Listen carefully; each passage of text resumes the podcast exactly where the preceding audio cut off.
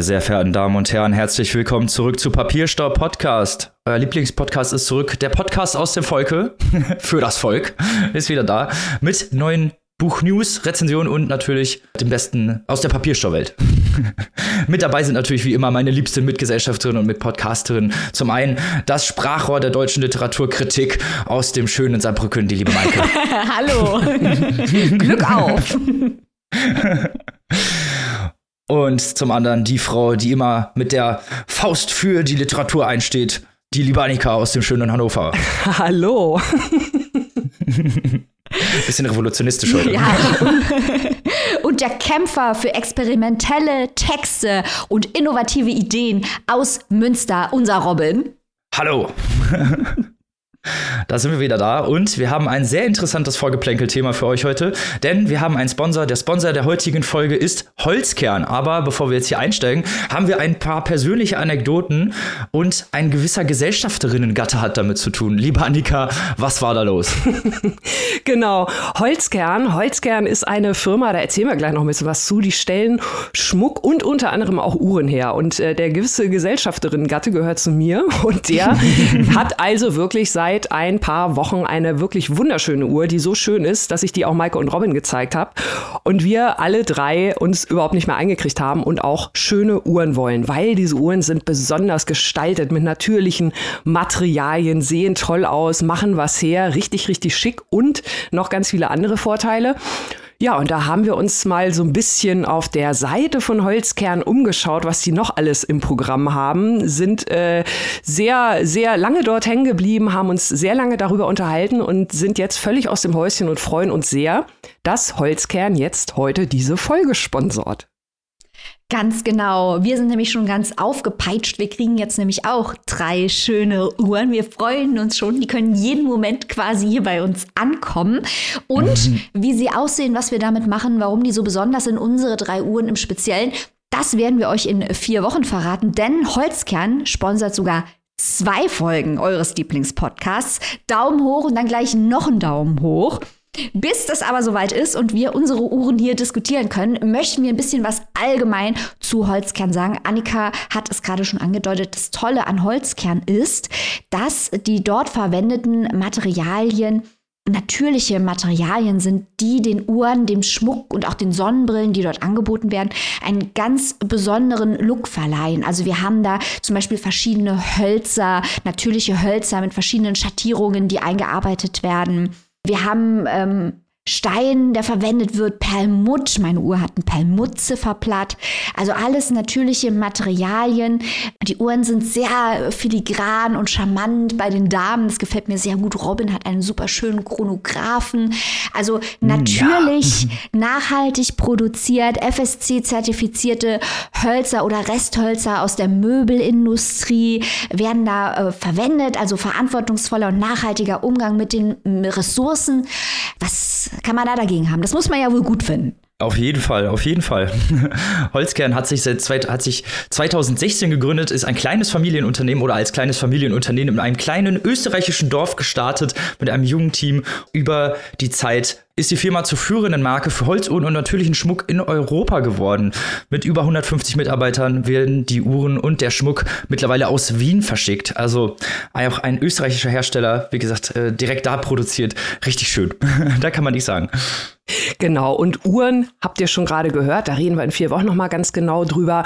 Aber auch das hat Maike gerade schon angedeutet. Es gibt noch viele tolle andere Sachen. Schmuck zum Beispiel, Halsketten, Ohrringe, Armbänder, Ringe und natürlich auch Sonnenbrillen, die dann natürlich auch beim Optiker in, bei der die Optikerin eures Vertrauens auch mit Sehstärkengläsern noch ausgestattet werden können. Und auch diese Accessoires, also auch die Schmuckstücke und die Brillen, sind aus diesen Naturmaterialien beziehungsweise mit diesen Naturmaterialien gefertigt und natürlich dann, das ergibt sich ja dadurch auch alles ganz einzigartige Einzelstücke. Proud to be unique ist nämlich auch der Slogan und diese Einzigartigkeit könnt ihr dann auch am Arm, am Hals, auf der Nase oder im Ohr tragen. Überall. Und man hat immer ein Stück Natur dabei. Das ist ja auch das Schöne. In dieser schnelllebigen Zeit, in der wir leben. Ja, ja, es ist ja immer schön, wenn man Bücher liest über Nachhaltigkeit oder Umweltdystopien und all sowas, was wir hier auch schon häufiger besprochen haben. Noch schöner ist es allerdings, wenn man bei Artikeln, die man erwirbt, all das im Hinterkopf behalten kann und beachten kann und entsprechend Produkte erwerben kann, die eben nachhaltig produziert sind und dann auch noch, wie Annika gerade sagte, so einzigartig sind. Wenn ihr jetzt sagt, um Himmels Willen, das brauche ich auch, geht auf die Website, aber ähm, nicht ohne Grund haben wir euch gewarnt. Also wir wollten nur mal kurz schauen und dann sind wir da ewig hängen geblieben. Eigentlich wollten wir eine Folge aufzeichnen. Das hat dann ewig bis in den Abend gedauert, weil wir vorher so lange Uhren geguckt haben. Ähm, geht auf die Website von Holzkern, gebt es einfach bei Google ein, da findet ihr es sofort. Und jetzt wird es noch besser, denn Ihr bekommt einen Rabattcode und der ist richtig hoch, denn wir reden hier ja von Qualitätsprodukten und ihr bekommt hier 15% Rabatt, wenn ihr Papierstau 15 beim Checkout eingebt. Also schaut mal vorbei auf www.holzkern.com. Die Seite haben wir euch auch auf unserer Homepage verlinkt. Die findet ihr auch in den Links von der Bio aus. Instagram auch gut zu erreichen. Papierstoff 15 ist der Code und ab dafür und viel Spaß den werdet ihr haben. Das denke ich doch auch, dass ihr genauso viel Spaß haben werdet, da rumzustöbern, wie wir das hatten. Und natürlich nochmal vielen Dank an Holzken, dass sie unsere Folge sponsern. Uhu. Und damit kommen wir schon zum Inhalt, äh, zuerst, zum ersten Buch dieser Folge. Ich darf es heute vorstellen. Ich bin ja heute der Aufmacher. Digitale Welt. Äh, los geht's. Ich rede über Automaton von Berit Glanz. Berit Glanz ist 1982 geboren, hat ein Studium der Theaterwissenschaft und Skandinavistik in München, Stockholm und Reykjavik abgeschlossen. 2017 erhielt sie den Literaturpreis Mecklenburg-Vorpommerns und ihr Debüt Pixeltänzer war für den Aspekte Literaturpreis nominiert und gewann 2020 den Hebbelpreis. Aber worum geht's eigentlich in Automaton? Das ist jetzt die große Frage. Ähm, wir haben eine, die alleinerziehende Mutter Tiff. Sie wohnt zusammen mit ihrem Sohn Leon in einer sehr kleinen Wohnung und arbeitet als Clickworkerin. Das ist ja sehr öde, stupide Arbeit, eintönige Aufgaben, wo dann immer so kleine Jobs reinkommen, die sie dann überprüfen muss. Eigentlich überprüft sie so Kameraaufnahmen und schreibt dann immer in so kleinen ja, Stichworten, was da passiert ist, beziehungsweise was man teilweise auf dem Bild sehen kann, halbe Stunde bis Stunde. Und das gibt meistens auch nur ein paar Euro, also vielleicht vier bis zehn Euro pro Aufnahme. Auftrag, also auch jetzt nicht wirklich ein hoher Stundenlohn.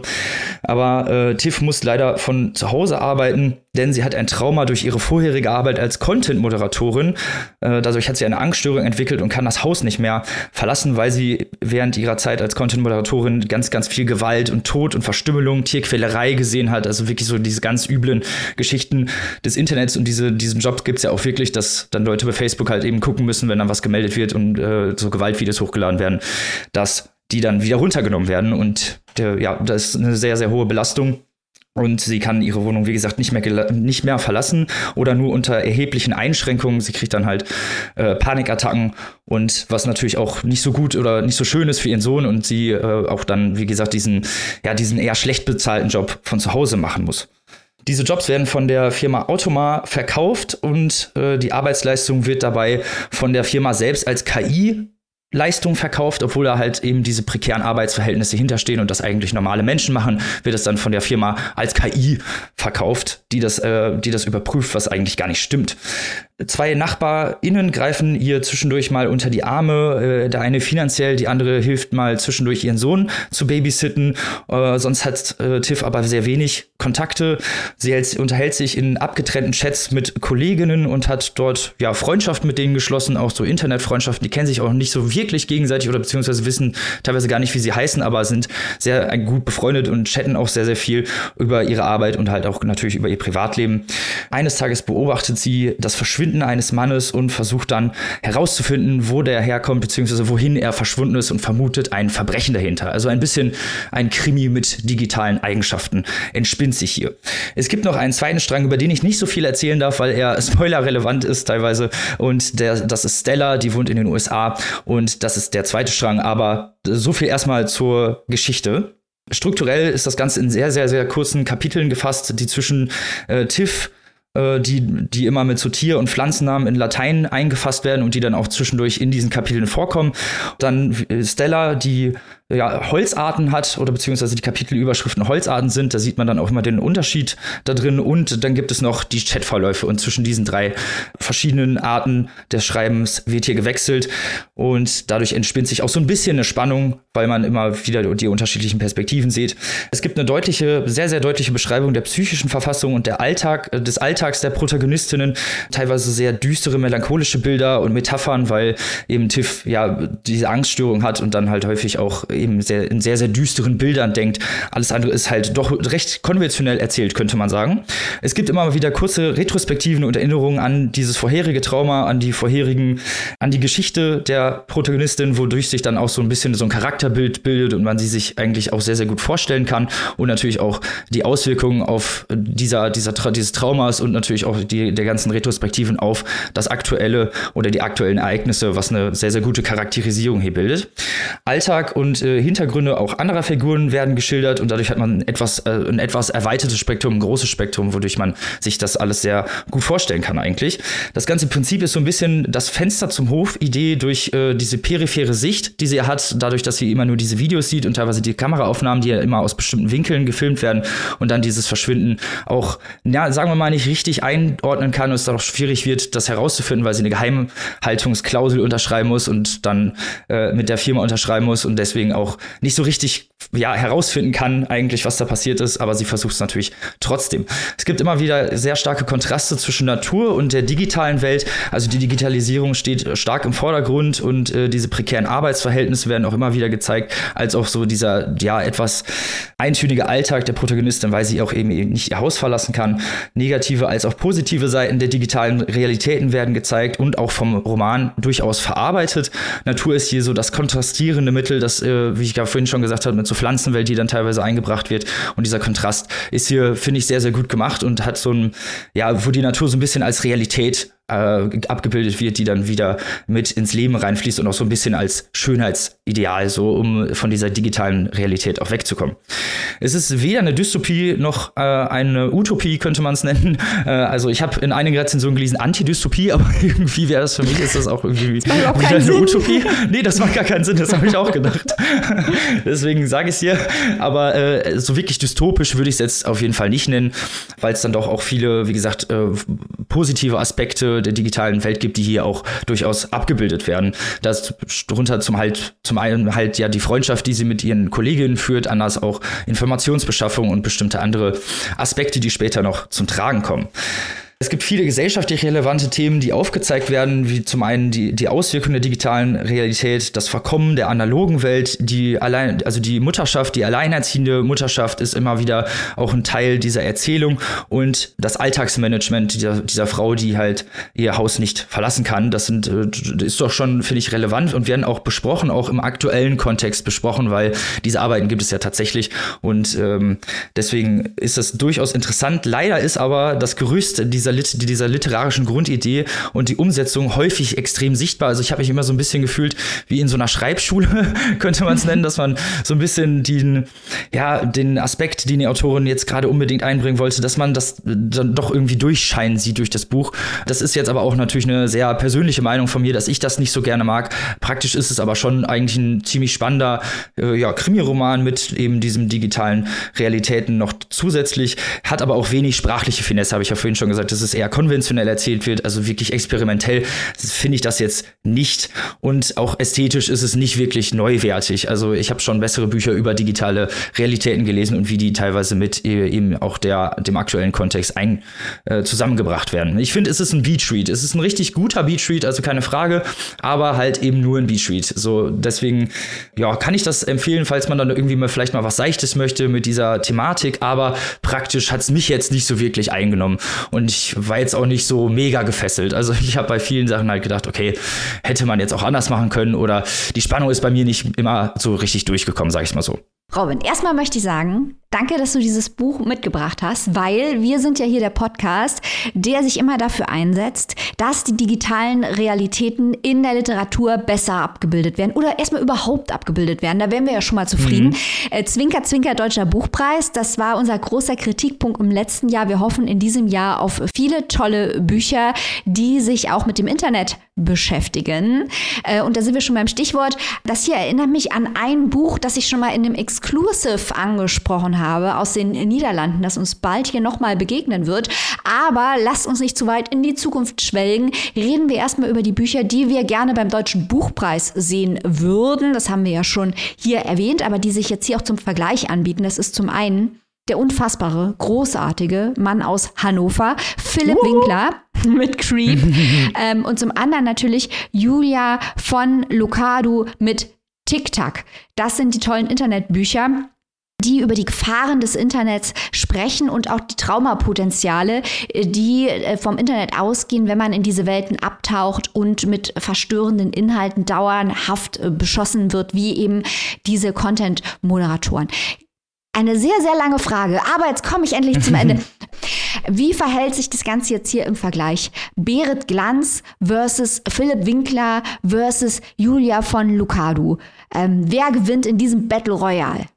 Ja, das ist sowieso eine gute Frage. Ich würde tatsächlich sagen Philipp Winkler, äh, um, um mal den Kontrast hier zu setzen. Äh, die haben ja auch jeweils unterschiedliche thematische Fokusse und auch ganz, ganz unterschiedliche Ästhetiken. Aber ich muss sagen, Creep und TikTok sind beides Bücher, die wirklich eine sehr ausgeprägte ästhetische Form haben und äh, mit diesem ganzen digitalen Realität und Realität versus, also versus analoge Realität, mhm. sagen wir es mal so, äh, wirklich gut spielt und auch diese Traumata teilweise so, ja, erufernd oder so krass auch zeigen, dass der Leser Leser, die Leserin auch wirklich mit in diese Traumata hineingezogen werden. Bei Berit Glanz ist es was anderes. Da werden diese Traumata zwar beschrieben und es wird kurz gesagt, was passiert ist, aber es wird nur kurz angesprochen, also nicht diese direkte Form. Und wie gesagt, äh, ich finde, Berit Glanz fehlt halt so die experimentelle oder zumindest mal die progressive Ästhetik, die ich von so einem Roman auch ein bisschen erwarte, muss ich sagen. Natürlich sind wir dadurch, dass wir diese, dass wir Creep als auch TikTok schon vorgestellt haben, natürlich mit zwei Büchern schon ja, haben wir im Backpack, die wir richtig geil fanden und die das halt auch so umsetzen. Aber das tut halt leider Berit Glanz in ihrem Roman leider nicht so wirklich. Und das hat mir auch wirklich gefehlt, dass klar digitale Realität auch abgebildet wird in diesen Chatverläufen zum Beispiel, aber nicht so auf diese Art und Weise, wie ich das für so, ein, für so eine Literatur mit der Thematik erwartet hätte. Mensch, das klingt äh, so ein bisschen bedauerlich. Da wäre sicherlich mehr drin ja. gewesen. Und ich meine, du hast es ja schon gerade schön rausgearbeitet, wie es sich so sprachlich oder von der Art der Darstellung unterscheidet. Also Creep, TikTok haben wir ja gesagt, äh, da war ja wirklich viel drin. Ich würde gerne noch mal ganz kurz, äh, auch wenn du gesagt hast, äh, viele Punkte werden nur angerissen, da möchte ich noch mal mein Bedauern ausdrücken, weil du hast ja in deiner Rezension, da habe ich mich gleich äh, gedanklich drauf gestürzt, gesagt, dass zum Beispiel ein, ein Punkt ist, ähm, dass TIFF einen Job erledigt, der den anderen Menschen als Job einer KI verkauft wird, in Anführungszeichen. So nach dem Motto, äh, keine Sorge, das macht hier nur eine KI, weil das kann man ja keinem Menschen eigentlich zumuten. In Wirklichkeit sitzen aber doch echte Menschen dahinter, entweder weil die KI es nicht kann oder was auch immer. Und dieser Aspekt zum Beispiel, was ja auch irgendwie so ein bisschen was mit völlig falschen Vorspiegelungen hat, zu tun hat. Ne? Also die Leute denken, das ist eine KI, es sind aber in Wirklichkeit Menschen und so weiter und so fort. Das spielt dann auch überhaupt keine Rolle, weil ich finde, das ist so ein faszinierender Aspekt Aspekt, und das wäre vielleicht auch mal ein ganz neuer Aspekt gewesen in dieser Literatur über diese ganzen digitalen Themen. Und das wäre ja dann doppelt traurig, wenn der hier so ein bisschen auch nur kurz einmal erwähnt wird und dann aber irgendwie verpufft. Ja, das ist leider auch so. Also man, man kriegt diese Arbeitswelt mit. Also erstmal überhaupt hast du natürlich vollkommen recht. Automaton ist äh, im Englischen das Wort für eine selbstlaufende Maschine sozusagen, was natürlich dann in diesem ganzen Aspekt mit dem, was sie macht, mit diesem menschlich versus KI, äh, ja dann auch wieder theoretisch die, ja, äh, die Metaebene öffnet. Aber das tut leider Berit Glanz in ihrem Roman halt eben nicht. Sie öffnet diese Metaebene nicht wirklich. Also es, man kriegt mit diese Arbeitswelt, was passiert da, wie passiert es, aber dass das jetzt wirklich so ein großes großen Aspekt irgendwie einnimmt, dass man sagen könnte, okay, da stellen sich dann Fragen, ne, wo hört die Menschlichkeit auf, wo fängt mhm. die KI an? So ist es nicht. Also es ist halt, ne, es wird einmal kurz am Anfang erwähnt, dass diese Firma halt eben behauptet, so es wäre KI äh, Arbeit, ist, also ist es aber gar nicht. Und dann ist es, war es das eigentlich auch so. Wie, also so, es wird nicht wirklich weiter, weitergehend besprochen und es hat auch keine tiefergehenden Metaebenen, die da irgendwie aufgemacht werden. Also zumindest habe ich das nicht gesehen. Ja, schade, ne? Das wäre doch, das wäre doch nochmal eine ganz neue Schiene gewesen bei dem Thema, findet ihr nicht? Absolut. Mhm. Gerade wenn man KI, also ich meine, so alleine, alleine Asimov, wenn man so die ganzen Klassiker nimmt, da wurde das ja eigentlich schon aufgemacht. Mhm. Klar, das ist dann theoretisch Science Fiction, aber man könnte so zumindest aus dem aktuellen Kontext, könnte man diese Ebene aufmachen, aber es ja, ist leider hier irgendwie nicht drin. Ich finde halt dieses ganze Content-Moderatoren-Thema, finde ich halt super spannend, weil man halt die Frage stellt, kämpfen da nicht Menschen, unterbezahlte Menschen von großen Konzernen, bei denen man die Frage stellen kann, ob diese Konzerne überhaupt ein Interesse daran haben, diese Inhalte wirklich gänzlich rauszufiltern, weil sie ja nachgewiesenermaßen ähm, die Klickzahlen nach oben treiben. Hass treibt die Klickzahlen nach oben. Mhm. Ähm, äh, sind diese Leute nicht irgendwie, stehen die nicht irgendwie im Dienst der Maschine? Also da kommen lauter so super interessante mhm. Fragen des Spätkapitalismus äh, kommen da rein und auch halt, wie leben wir, wie leben unsere Generation und die Generationen, die nach uns kommen, wie leben wir mit dem Internet, das sich ja von der analogen Welt gar nicht mehr trennscharf unterscheiden lässt. Da kann man so viel draus machen. Ich will noch mehr Bücher mit mhm. diesem Thema lesen. Ja, ich auch. Ja, ich auch sehr gerne. Und äh, kleine Anmerkung, auch gerne bessere, die das nochmal ein bisschen metamäßig eher verarbeiten. Also wie gesagt, äh, es ist kein schlechtes Buch, es, ist, es hat durchaus seine Spannung und sowas. Aber äh, es ist halt auch eher, ja, ich will nicht sagen flach, aber es ist halt schon mehr so was eben für Beachread, so. Für, für einen Strand, für einen entspannten Urlaub und wo man nicht zu viel irgendwie mit reingezogen wird. Aber wenn ihr wirklich was Gutes über diese Thematik lesen möchtet, dann greift lieber zu Creep oder zu TikTok. Robin, wenn die Menschen da draußen nun Ja zum Spätkapitalismus sagen wollen und dieses Buch erwerben, was sollen sie tun? Bitte gib ihnen eine Hilfestellung. Das tue ich natürlich wie immer ganz gerne. Ihr könnt euch Automaton von Berit Glanz im Berlin Verlag erwerben. 287 Seiten, liest sich auch sehr schnell. Für 22 Euro in der Hardcover-Variante und 19,99 Euro in der digitalen Version. Damit kommen wir zum nächsten Buch dieser Folge, einem Sachbuch. Ich bin schon ganz gespannt, weil ich weiß, jetzt gibt es hier gleich Diskussionen, aber erstmal, Annika, was hast du mitgebracht? Ja, ich habe heute mitgebracht von Ece Kuran, Wille und Würde, zehn Wege in eine bessere Gegenwart. Ece Temelkuran ist hier bei uns auch schon mal im Podcast in Erscheinung getreten. Sie ist eine türkische Journalistin und Autorin und Juristin, hat ein paar Romane auch geschrieben, aber vor allem in der Türkei größtenteils halt durch ihre journalistische Arbeit bekannt. Sie war dort zweimal die meistgelesenste Kolumnistin überhaupt und sie hat viel über Themen berichtet, ähm, ja, ich sag mal so, über Tötung kurdischer Zivilisten oder über Hungerstreiks politischer Gefangener in der Türkei. Und äh, man kann sich vorstellen, dass das nicht allen Leuten in der Türkei so gut gefällt, diese Form der Berichterstattung. Und das ist auch der Grund dafür, dass Ece Temel Kuran seit einigen Jahren nämlich seit 2016 im Exil in Zagreb lebt. Und von dort aus hat sie auch ihr erstes politisches Sachbuch geschrieben, das 2019 erschienen ist, zunächst auf Englisch, ein Jahr später auf Deutsch und das wir hier auch schon mal im Vorgeplänkel von unserer Folge 126 kurz besprochen hatten, wenn dein Land nicht mehr dein Land ist, sieben Schritte in die Diktatur, könnt ihr da noch mal nachhören und heute stelle ich euch also ein zweites Sachbuch von ihr vor, Wille und Würde.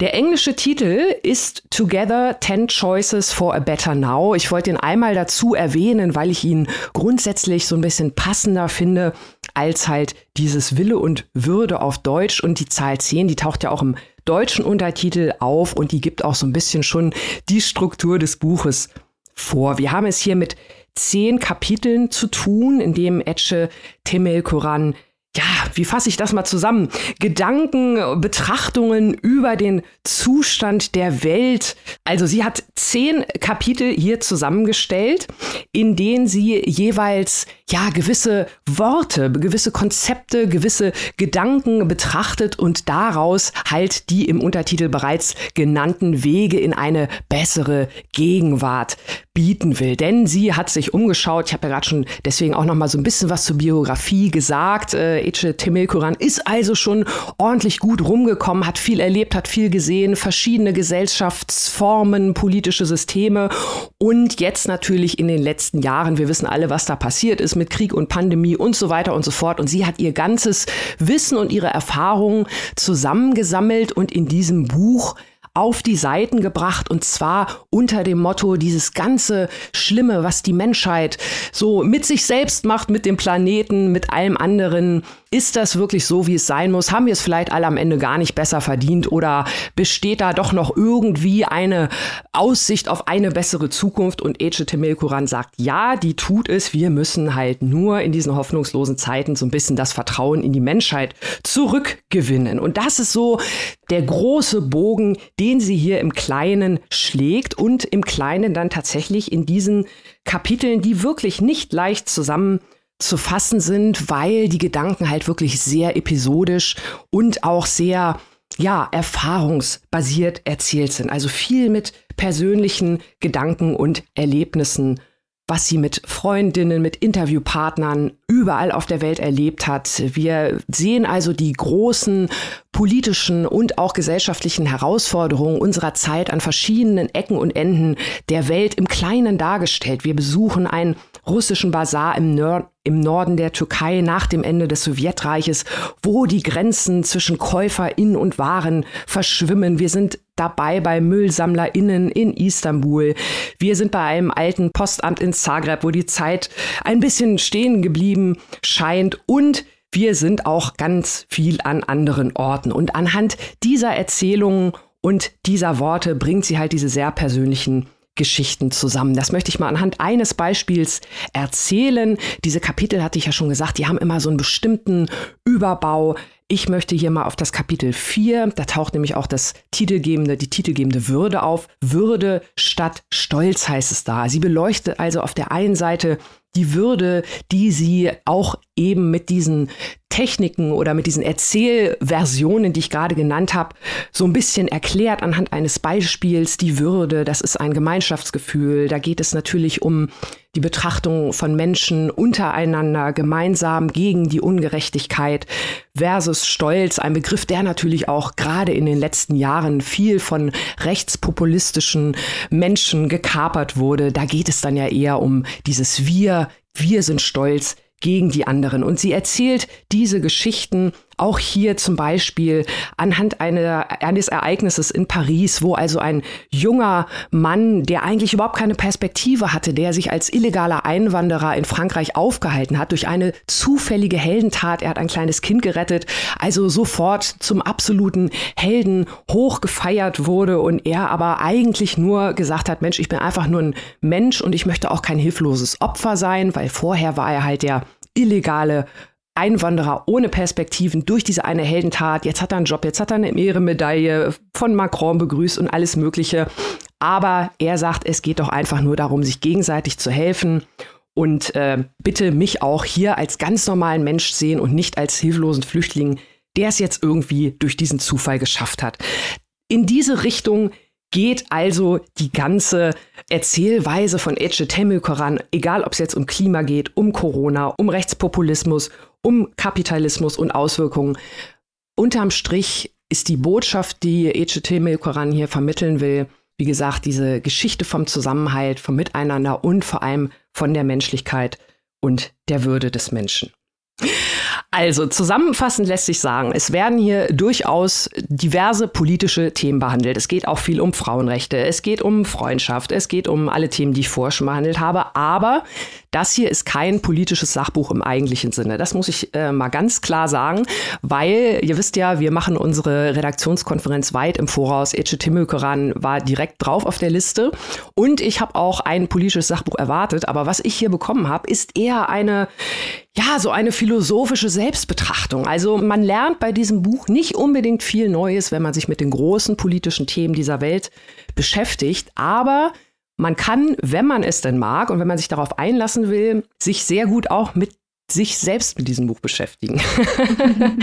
das ist jetzt äh, so eine persönliche Geschmackssache. Robin hat es ja vorhin schon angedeutet. Mike und ich werden gleich mal darüber diskutieren, was man natürlich von so einem Buch erwartet und äh, wie man wie man es verarbeitet. Also wie gesagt, politisch neu werdet ihr hier nichts erfahren, aber wenn ihr so ein bisschen über euch selbst, äh, Ecce beschreibt das Buch als kleinen Talisman. Mir hat es gut gefallen. Ich fand die Struktur sehr schön. Und ich glaube, wenn ich es mal vergleichen müsste, weil ich äh, so eine Ahnung habe, wie die Diskussion irgendwie so gleich gehen könnte. Etche Temukeran schreibt selbst hinten in ihrem Buch, dass sie ein Mensch ist, der für und mit Büchern lebt. Und das sind wir hier auf jeden Fall auch alle drei. Und äh, sie eine, das differenziert von Menschen, die in erster Linie Bücher lesen, um sich zu entspannen.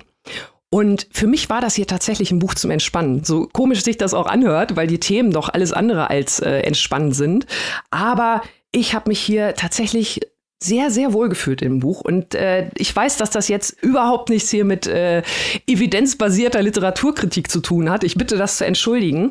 Aber diese Geschichten, die Ece Temukaran erzählt, ich habe sehr viel von mir selbst da tatsächlich in ihr wiedergefunden und auch in den Geschichten. Und deswegen war auch dieses Buch für mich ein kleiner Talisman. Jetzt äh, möchte ich gerne Maike dazu hören, was sie dazu sagt, liebe Maike. das, das war's. Nee, Quatsch. Ähm, also wenn Paulo Coelho sagen würde, ich schreibe jetzt ein politisches Sachbuch, dann wäre das das Ergebnis. Ich, Autsch. ja. also das ist, also äh, allein diese Talisman-Nummer, wenn mir einer um die Ecke kommt und sagt, ich schreibe jetzt ein politisches Buch als Strategie der Selbstheilung und als Talisman, damit wir den Glauben an die Menschheit wiedergewinnen, ne, dann, dann habe ich schon, da habe ich schon, das ist, das ist ein Buch, in sowas kann ich mich nicht wohlfühlen. Ne? Das ist für mich, sowas ist für mich super cringe. Und auch das ist natürlich eine äh, sehr persönliche Einschätzung. Und das ist ja mal interessant, wenn wir ähm, so eine große Differenz in der Wahrnehmung hier mhm. haben, weil wie häufig kommt das schon mal vor? Also ich habe auch ein politisches Sachbuch erwartet und Annika, du hast natürlich tausendprozentig recht, man lernt hier überhaupt nichts Neues in diesem Buch und mir war einfach die Analysetiefe war mir nicht ausreichend. Ich möchte da zwei weiterführende Argumente zu jetzt mal bringen. Also der deutsche Titel ähm, der, den fand ich offen gestanden besser, weil ich finde es immer schlimm, wenn da so eine Zahl im Titel ist, so zehn Gründe und äh, fünf Ansichten und so. Das mag, das mag ich nicht. Und ich hatte den Eindruck, dass der deutsche Titel Wille und Würde, dass der auf Schopenhauer anspielt. Die Welt als Wille und Vorstellung. Denn mhm. was Schopenhauer diskutiert, spielt bei Timel Kuran eine Rolle. Das führt sie im Buch nicht aus. Und ich weiß auch gar nicht, ob sie es so angelegt hatte, aber ich hatte den Eindruck, dass zumindest die Leute, die den deutschen Titel ausgesucht haben, Wille und Würde, Schopenhauer im Hinterkopf hatten. Denn bei Schopenhauer geht es ja darum, also unsere innere Repräsentation der Welt und wie wir durch Wille auf die Welt einwirken. Das ist jetzt eine sehr breite Zusammenfassung. Das sind äh, vier Bände. Das ist Schopenhauers Hauptwerk. Wir gehen da jetzt nicht drauf ein. Aber diese Idee des menschlichen Willens und wie der die Welt formt und was die Realität ist und was die Vorstellung, das spielt eine große Rolle bei Temel Kuran. Aber vieles, was sie anbringt, ist nicht zu Ende gedacht. Also der Text, das hat Annika ja auch, hast du ja beschrieben, besteht hauptsächlich aus Anekdoten und meandert sehr stark. Ich komme ja eh mit meandernden Texten nicht klar. Da kommt eine Anekdote nach der anderen in diesem Buch und zwischendrin kommen dann diese Argumente. Und diese Argumente sind einfach, die hören da, wo es interessant wird, hört sie mit dem Denken auf. Zum Beispiel das, was du angesprochen hast und was mir auch sehr zentral erscheint in dem Buch, der Glaube und das, das Vertrauen, dass die Hoffnung nicht reicht, sondern dass wir den Glauben brauchen, nicht den religiösen Glauben, den lehnt sie ab, ohne das irgendwie trennscharf zu argumentativ zu belegen, warum jetzt der religiöse Glaube schlecht ist und der Glaube an die Menschheit besser ist. Ich meine, dieses Argument kann man machen, aber dann muss man es auch machen und nicht einfach nur als Tatsache hinschreiben. Aber ähm, diese Idee des Glaubens und des Vertrauens, die ist doch spätestens seit Trump komplett diskreditiert. Ähm, es reicht nicht, Vertrauen zu haben und Dinge zu glauben. Das reicht in dieser Welt eben nicht. Das ist zumindest mal ein komplett unterkomplexes Argument zu sagen, wir müssen wieder mehr Vertrauen haben. Nein, es kommt ja auch darauf an, woran wir glauben sollen, auf was wir vertrauen sollen und warum. Und diese entscheidenden Fragen werden ausgeblendet. Einfach, wir brauchen Glauben an die Menschheit. Und ich kann es ein bisschen nicht fassen, offen gestanden, dass jemand mit so einem verkürzten Argument nach Trump um die Ecke kommt. Wer mir nicht äh, glaubt, dass es äh, eigentlich eine überholte Haltung ist, seit vielen Jahrzehnten kann man zu Viktor Klemperers LTI greifen, wo Viktor Klemperer darlegt, wie äh, der, das Vertrauen in den Führer und der Glaube an den Führer äh, dem Aufstieg des Faschismus geholfen hat. Also das sind einfach Argumente, Argumente. Sie meint das natürlich nicht so, Timel Kuran, aber sie führt es nicht aus. Und da, wo es eben messy wird, da, wo es schwierig wird, argumentativ, wo man eben die Frage stellen muss, ja, aber wie gehen wir denn vor, wenn wir an die Menschheit glauben? Warum, woran glauben wir? Das ist mir einfach alles zu generell und zu selbsthilfemäßig. Und sowas ärgert mich dann wahnsinnig. Das, äh, also ich, mich hat das, also fandest du nicht die Analysetiefe bisschen schwach, Annika. Ja, doch, ähm, ist, aber ich habe es wirklich tatsächlich, äh, deswegen meinte ich halt, ich habe es eher so als Denkanstoß für mich gesehen. Also ich habe gar nicht äh, die Erwartung gehabt, ich habe das auch gesehen, die Analysetiefe ist nicht äh, tief, aber dann denke ich mir auch, gerade wir, ne, wir sind ja wirklich so drin in allen möglichen Themen, äh, weiß ich nicht, äh, hier und da und dort teilweise auch beruflich, teilweise natürlich durch die Literatur, die wir lesen. Und ähm, das ist natürlich weitaus niedrigschwelliger für Menschen, die sich um bestimmte Dinge einfach vielleicht noch keine Gedanken gemacht haben. Deswegen habe ich das eher als, als Denkanstoß gesehen. Selbsthilfe ist natürlich immer so ein Wort, hm, hm, hm, aber würde ich auch, würde ich in dem Fall auch unterschreiben, meine ich dann auch gar nicht abwertend oder despektierlich. Ich habe es wirklich, wie gesagt, eher gesehen als, als Denkanstöße und das vielleicht auch nochmal, um da den Bogen zu spannen äh, mit dem englischen Titel. Ich habe mich da auch eher auf dieses Wort Together dieser Zusammenhalt, so, ja. als auf die Zahl, ja. auf die Zahl zählen, weil dieses ganze Thema Zusammensein und auch mit dem, mit Glaube, vielleicht auch nicht nur oder Glaube, Vertrauen in die Menschheit, auch in die einzelnen Menschen. Also einfach dieses mehr freundschaftlich, mehr gemeinsam, äh, weniger oberflächlich, like Love oder irgendwas. Und ähm, dieses, dieses mehr so aufeinander eingehen und den Glauben trotzdem nicht verlieren, weil auch trotz Trump und trotz allen anderen Dingen sind es natürlich auch die Sachen im Kleinen, die irgendwann mal starten und die dann vielleicht irgendwann größer werden, Graswurzelbewegung und so. Also in die Richtung, so hab, so hab ich es mehr gelesen und da habe ich tatsächlich, also mich hat es ja wohl, wohl gefühlt, aber ich verstehe natürlich genau alles, was du meinst. Deswegen habe ich auch ganz, ganz wichtig gesagt, also ich glaube, es ist kein politisches Sachbuch. Ich würde es auch nicht so beschreiben. Ich würde eher sagen, es ist ein Buch, um mal in sich zu gehen und mal die Gedanken, die Gegenwart in sich selbst nochmal reflektieren und, sa und sacken zu lassen. So habe ich es gelesen, deswegen meinte ich auch vorhin zum Entspannen, weil das ist für mich dann wirklich mhm. Entspannungslektüre, was auch immer das über mich aussagt oder meine Leseart. ja, also ich, ich, muss auch sagen, Annika, das, was sie sagt, ähm, also äh, ich stimme nicht in alle mit ihr überein, aber das muss ja ganz, ist ja kein Qualitätsmerkmal. Mhm. Im Gegenteil, ist ja gut, Sachen zu lesen, mit denen man nicht hundertprozentig übereinstimmt, äh, weil so lernt man dazu, nicht äh, in der Echokammer. Aber vieles, was sie sagt, auch krass, was du gerade ausgeführt hast mit dem Together, Zusammenhalten, Menschen vertrauen, das ist ja alles richtig. Mir hat das dann nur nicht gereicht. Ich habe da noch mehr mhm. gewollt. Mir hat, glaube ich, diese und ich glaube wirklich, dass es genau, dass man es genauso lesen muss, wie du es gelesen hast, dass das ein Wohlfühlbuch ist. Aber ich bin die falsche Leserin dafür. Ich bin einfach zu abgefuckt für dieses Buch. Das ist das oh, Problem. Nein, nein, nein, nein, nein, nein, nein, nein, Maike. Also bitte. Nein, nein, da muss ich jetzt aber mal ganz schnell die rote Karte ziehen. ich bin einfach zu jaded dafür, weißt oh, du? Nein. Wenn ich das lese, dann denke ich mir, nein, ich, wenn du hier schon mit Schopenhauer kommst, dann will ich hier aber jetzt auch das Schopenhauer-Argument haben. Und das kommt dann nicht. Und dann kommt nur so, ja, wir müssen uns alle Dollar lieb haben und so. Das stimmt ja alles, aber ich, ich ertrage das einfach nicht auf die Dauer. also in, in, einem Buch, in, in der Realität Liebhaben ganz toll, aber auf die Dauer in dem Buch, das ertrage ich irgendwie nicht. Zu viel Friede vor der Eierkuchen ja. für Maike. Wo ist das Böse? deswegen, deswegen halt äh, nochmal, ne, für mich zur Entspannung, eben weil es mal Friede, Freude, Eierkuchen war. Und dann aber trotzdem auch noch mit einer gewissen Substanz, auch wenn es jetzt nicht argumentativ überzeugt, aber allein von der Thematik her. Ne? Also es ist jetzt kein, kein Buch, äh, wo du denkst, du liest jetzt nur ein Telefonbuch oder irgendwas. aber es ist. Voll der Blurb für das Buch. Es ist besser als das Telefonbuch. Nein, es ist deutlich besser. Ja, das also, wie gesagt, mir hat es gefallen gefallen. Ähm, und ich glaube, Maike und ich haben das jetzt gut rausgearbeitet, für wen dieses Buch empfehlenswert ist und für wen nicht. Ja. Würde ich jetzt mal so behaupten. Auf jeden ja, Fall. Auf jeden Fall. Das kann ich auch so beschreiben. Das kann ich auch nur so unterstützen. Von außen gesehen. Together hier. haben wir das gemacht. Genau, Maike. together. Genau. Dieser Podcast hat die Botschaften dieses Buches natürlich schon lange verinnerlicht. Natürlich. Wenn die Leute da draußen sich jetzt auch ein Bild darüber machen wollen, wo können sie das denn tun, lieber Annika? Das könnt ihr tun äh, bei der Buchhandlung eures Vertrauens am besten. Und zwar besorgt ihr euch da von Etche Temelkuran Wille und Würde, erschienen bei Hoffmann und Kampe, übersetzt von Michaela Grabinger. Und das Ganze erhaltet ihr das gebundene Buch für 22 Euro und die E-Book-Version für 14,99. Das klingt doch fair. Wir kommen zum letzten Buch unserer Folge und jetzt gibt's, äh, ge gehen wir zu meinem USP Kurzgeschichten. Ja, endlich wieder ein Kurzgeschichtenband. und die katholischen Seelen, Maike und ich dürfen darüber später sprechen und natürlich Annika auch mit ihrer Heidenseele. danke, danke, danke. Robin, hervorragende Überleitung. Der fromme Podcast schlägt wieder zu. Heute ist hier übrigens Nacht der Kirchen, wenn wir das aufnehmen, hier bei uns im Saarland.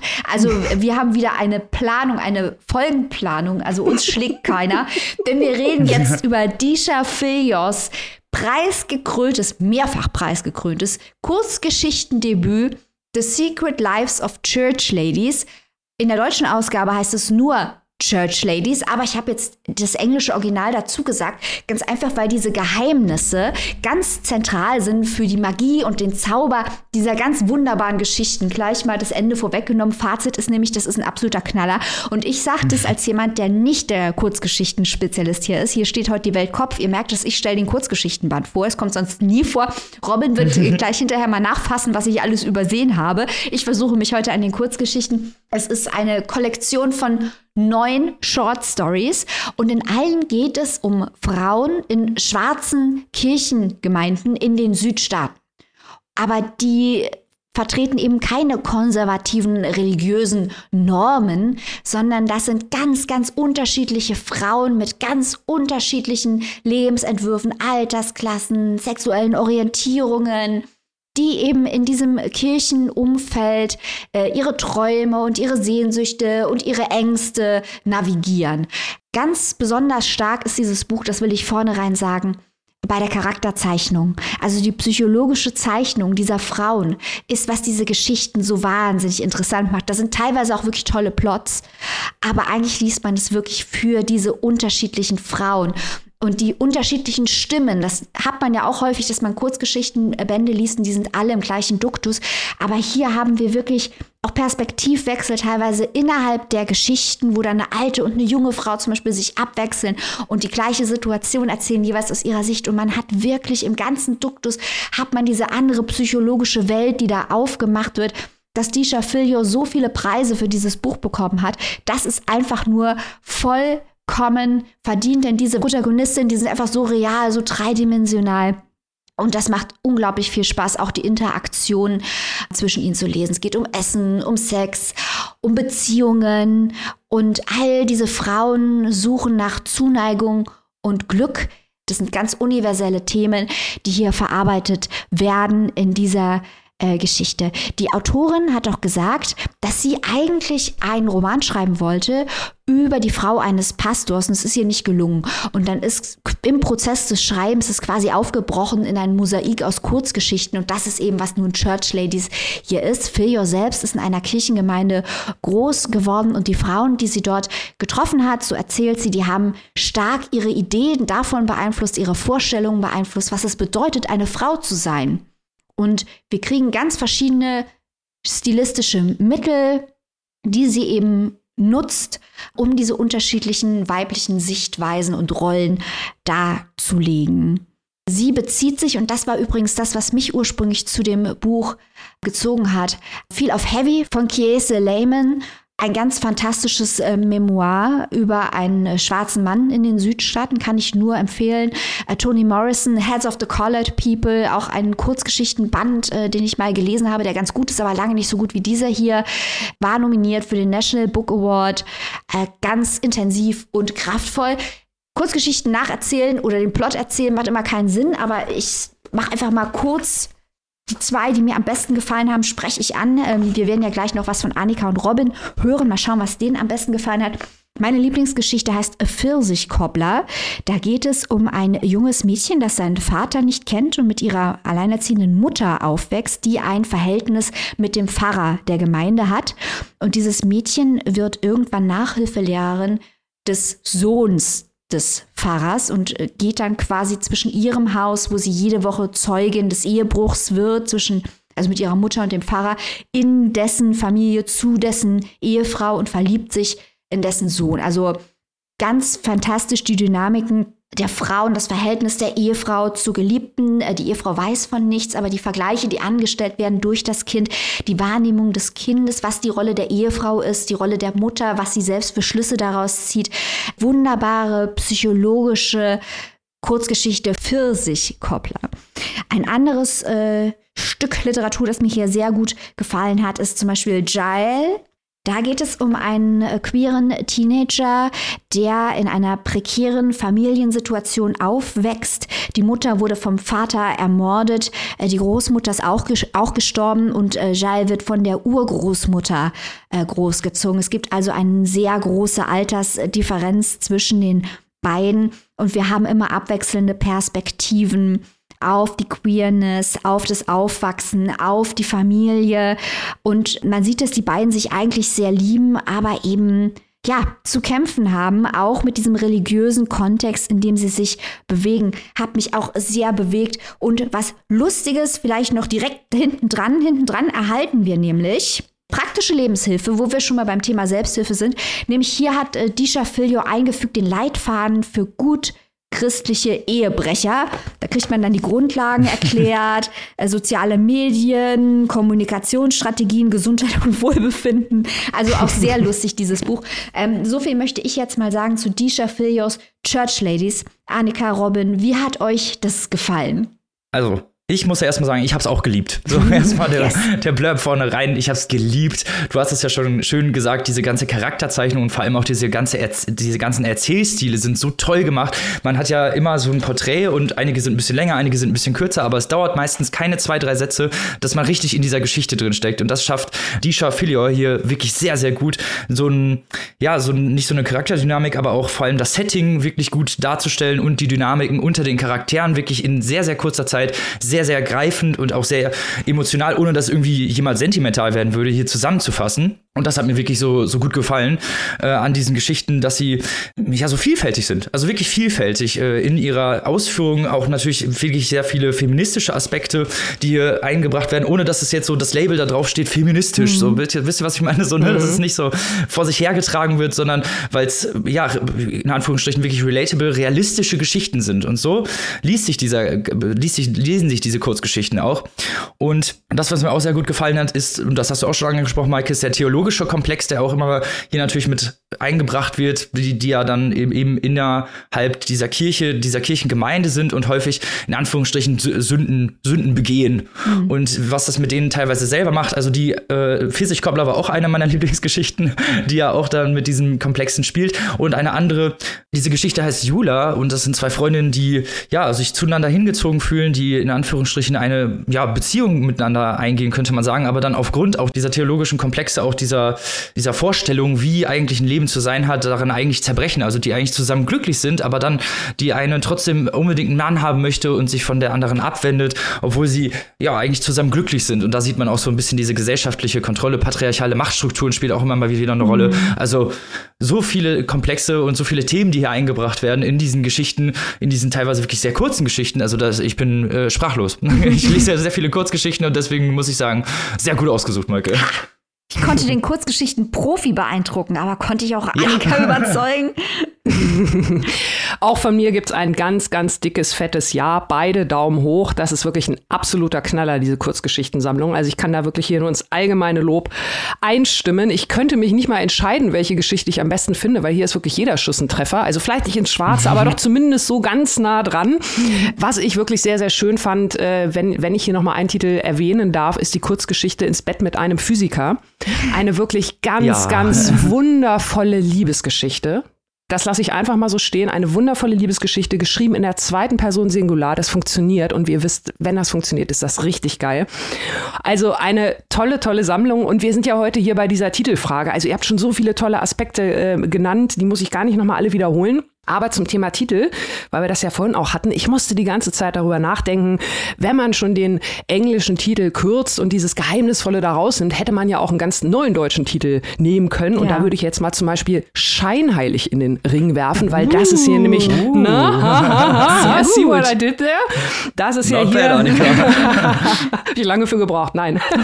ähm, das ist ja hier auch so ein Thema, was sich hier wirklich also durchzieht, weil dieser, dieses Thema Betrug, Betrug, äh, nicht nur von Ehepaaren untereinander, EhepartnerInnen untereinander, weil da wird ja fremdgegangen, sondern auch äh, dieses Scheinheilige, ne, nach außen hin bin ich der Diakon, der Pfarrer, der, der heilige Mann sozusagen, halte hier die traditionellen Werte alle hoch, aber wenn keiner guckt, dann äh, hole ich es mir, wo ich es gerade kriegen kann. Und das ist ja hier so das zweite große Thema, was sich durch das Buch zieht. Also von daher, liebe Grüße an den Verlag, äh, könnt ihr gerne übernehmen, ist okay für die nächste Auflage. Und äh, ansonsten auch diese ganze Thematik der befreiten Frauen, weil die Frauen, die viele von denen befreien sich hier oder sind vielleicht schon befreit. Das sieht man ja auch an dieser Geschichte so ein bisschen, die du erwähnt hast, Maike äh, Jael, wo alt und jung gegeneinander. Da sieht man ja auch schon, wie sich das so weiterentwickelt hat im Laufe der Generation. Also holt euch dieses Buch wirklich. Ich kann gar nichts mehr hinzufügen. Die Geschichten wirken alle rund für sich. Super. Absoluter Volltreffer. Ganz, ganz toll. Sehr schön, sehr schön ausgesucht. Freut mich sehr, dass es euch gefällt, weil wie gesagt, also ich habe äh, mit ich habe es mit wenig Erwartung gelesen. Ich war aus Neugier habe ich zu diesem Buch gegriffen und dann hat es mich echt umgehauen. Deswegen, liebe Leute, lest doch bitte Kurzgeschichten von Disha Filyor über das Leben von schwarzen Frauen im Kirchenkontext in den Südstaaten. Feministische Geschichten, die einen richtigen Punch haben, die ansprechend sind, die psychologisch sind, die lustig sind, die traurig sind, die alles machen, was eine Kurzgeschichte so machen muss. Außerdem unterstützt ihr hier noch einen kleinen Verlag, nämlich Ars Vivendi bringt dieses Buch heraus. Disha Filyor Church Ladies Erzählungen, übersetzt von Sabine Roth und Elke Link, ist erhältlich äh, gebunden für 22 Euronen und in der keimfreien E-Book-Edition für 15,99. Das solltet ihr euch auf jeden Fall besorgen. Und bevor wir jetzt hier zu unserem Abschlussworten kommen, möchte ich auch noch einmal kurz erwähnen, und das habe ich vorhin vergessen, dass äh, in den Kurzgeschichten die Sexszenen sind wirklich sehr toll geschrieben und auch sehr sinnlich, ohne dass es jetzt irgendwie überbordend ist. Und das muss man ja auch mal erwähnen, finde ich, dass wenn jemand wirklich gute Sexszenen schreiben kann, das ist sehr, sehr selten. Äh, kleiner Zwinker an Murakami. ich, ich wollte gerade sagen, ich finde, das ist ein guter Hinweis, gerade ja. hier bei uns, weil wir so oft äh, schimpfen über, über äh, Sexszenen, die jetzt nicht so sexy oder sinnlich oder, oder irgendwie sind. Äh, von daher auch da guter Hinweis. Ja, auf jeden Fall. So, jetzt kommen wir natürlich zu unseren Abschiedsworten. Als allererstes möchten wir nochmal Holzkern danken, dass sie diese Folge gesponsert haben. Denkt dran, auf die Seite zu gehen, www.holzkern.com und denkt vor allem auch an euren ganz persönlichen 15% Rabattcode Papierstau 15. Papierstau, alles klein geschrieben und dann direkt die 1 und 5 hinten dran. Das am Ende eures Einkaufs eingeben und dann kriegt ihr nochmal satte 15% auf www.holzkern.com. Das lohnt sich auf jeden Fall. Tausend Dank an Holzkern. Wir hängen gleich nochmal auf deren Website rum. Aber bevor wir das tun, noch ein Hinweis. Unsere Community genießt diese Woche ein Exclusive als Vorschau auf den äh, Bachmann-Preis beziehungsweise die 46. Tage der deutschsprachigen Literatur in Klagenfurt. Das lohnt sich sehr. Wir äh, lassen uns dort lang und breit aus darüber, was uns alle in Klagenfurt erwarten wird. Hört rein, Grüße an unsere Community. Falls ihr noch nicht Teil der Community seid, einfach eingeben auf Google Papierstau und Steady oder Link auf unserer Website benutzen. Werdet Teil unserer Community. Es gibt Exclusives, es gibt Interviews, es gibt Stammtische, Buchclubs und ihr unterstützt natürlich die Produktion der regulären Shows, so wie dieser hier. Also wenn sich das nicht lohnt, ne? dann weiß ich auch nicht. Und äh, Mike hat es eigentlich gerade schon angesprochen, wir lassen jetzt mal die Bombe platzen. Wir sind nämlich bei den 46. Tagen der deutschsprachigen Literatur direkt vor Ort in Klagenfurt. Ha! Und wenn ihr Teil der Community seid, dann könnt ihr unseren tagtäglichen Berichten lauschen. Also, wenn ihr da die ganze volle Extravaganz haben wollt, sollt, müsst ihr mal schön in unsere Community kommen, falls ihr sowieso nicht schon Mitglieder seid. So sieht's nämlich aus. Klagenfurt, wuhu. Genau. So, und jetzt müssen wir noch mal Uhren gucken. genau. Und nächste Woche, Mike hat es auch gerade schon angesprochen, gibt es wieder ein geiles Interview mit einem unserer Lieblingsautoren, aber wir, wir verraten nicht zu so viel. Es war auf jeden Fall sehr spaßig. und da könnt ihr nächste Woche euch schon drauf freuen. Das wollen wir natürlich an dieser Stelle nochmal kurz anteasern. Und damit verabschieden wir uns. Wir hoffen, Ihr hattet mal wie immer richtig viel Fun und habt gut Informationen mitbekommen und wollt vielleicht ja eins der Bücher lesen, die wir vorgestellt haben. Trash Ladies. so, liebste Zuhörer und Zuhörerinnen, habt eine schöne Woche, gehabt euch wohl, lest wie immer was Gutes und bleibt gesund. Auf Wiederhören. Tschüss. Tschüss.